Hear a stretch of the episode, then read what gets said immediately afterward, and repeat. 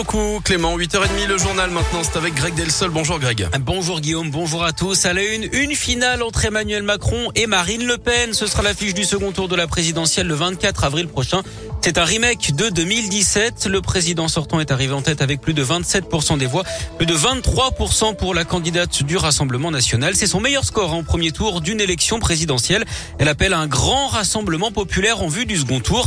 Michel Morel, conseillère régionale du Rassemblement national et responsable du RN dans le Rhône, veut en tout cas y croire. Écoutez-la. Ce qui nous rend optimistes, c'est que nous savons très bien que nous avons pour la première fois un réservoir de voix, mais pas seulement chez M.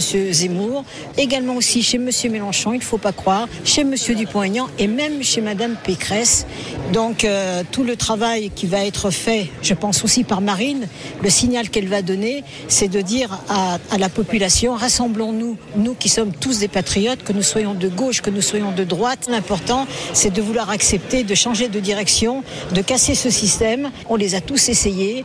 Maintenant, passons à autre chose. Et à l'exception d'Éric Zemmour et de Nicolas Dupont-Aignan, la majorité des candidats du premier tour ont appelé à faire barrage à l'extrême droite. C'est le cas notamment de Valérie Pécresse et de Yannick Jadot. Les républicains et les écologistes qui ont déçu hier, hein, eux qui n'ont pas dépassé les 5% chacun. Très grande déception également pour les militants de la France insoumise. Jean-Luc Mélenchon arrive troisième avec un écart qui s'est resserré. Il obtient finalement un peu moins de 22% des voix. Écoutez les réactions de ses soutiens, membres de la France insoumise après l'annonce des résultats. Je le vis très très mal.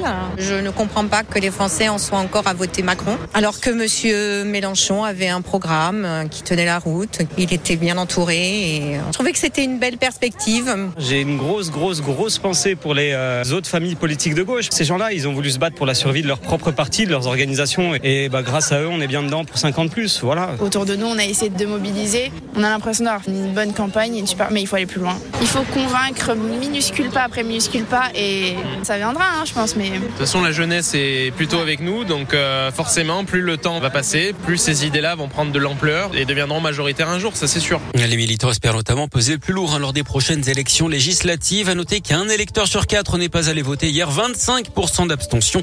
C'est trois points de plus qu'il y a cinq ans de chez nous, des incidents d'ailleurs éclatés hein. hier soir à Lyon où une centaine de personnes ont manifesté après les résultats de ce premier tour dans le quartier de la Croix-Rousse. Ils ont fait usage de mortiers de feu d'artifice avant d'être dispersés en fin de soirée par la police. Un groupe de manifestants aurait cassé un abribus et lancé des projectiles sur les fenêtres de la mairie du premier arrondissement avant de pénétrer dans une des salles situées juste à côté d'un lieu de dépouillement. Les assesseurs les ont fait sortir et ont bloqué les portes pour euh, finir le bon déroulement de comptage des bulletins. Un policier en civil agressé à Sainte-Foy-les-Lyons vendredi soir aux alentours de 20h. Il aurait été pris à partie par une dizaine de jeunes qu'il avait croisés quelques heures plus tôt lors d'une intervention pour un véhicule mal garé. Une personne a été interpellée. Et un rappel, c'est le dernier jour aujourd'hui du salon de l'auto, fermeture définitive des portes à 20h.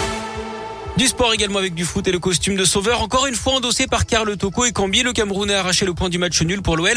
À la 90e minute hier à Strasbourg, score final un but partout. Les Lyonnais qui sont dixièmes. Week-end de cauchemar hein, pour les deux autres clubs de la région. Clermont a coulé 6 buts à 1 contre le PSG samedi. La veille, c'est Saint-Etienne qui avait sombré à Lorient 6 à 2. Au classement, Clermont est 17e, Saint-Etienne 18e.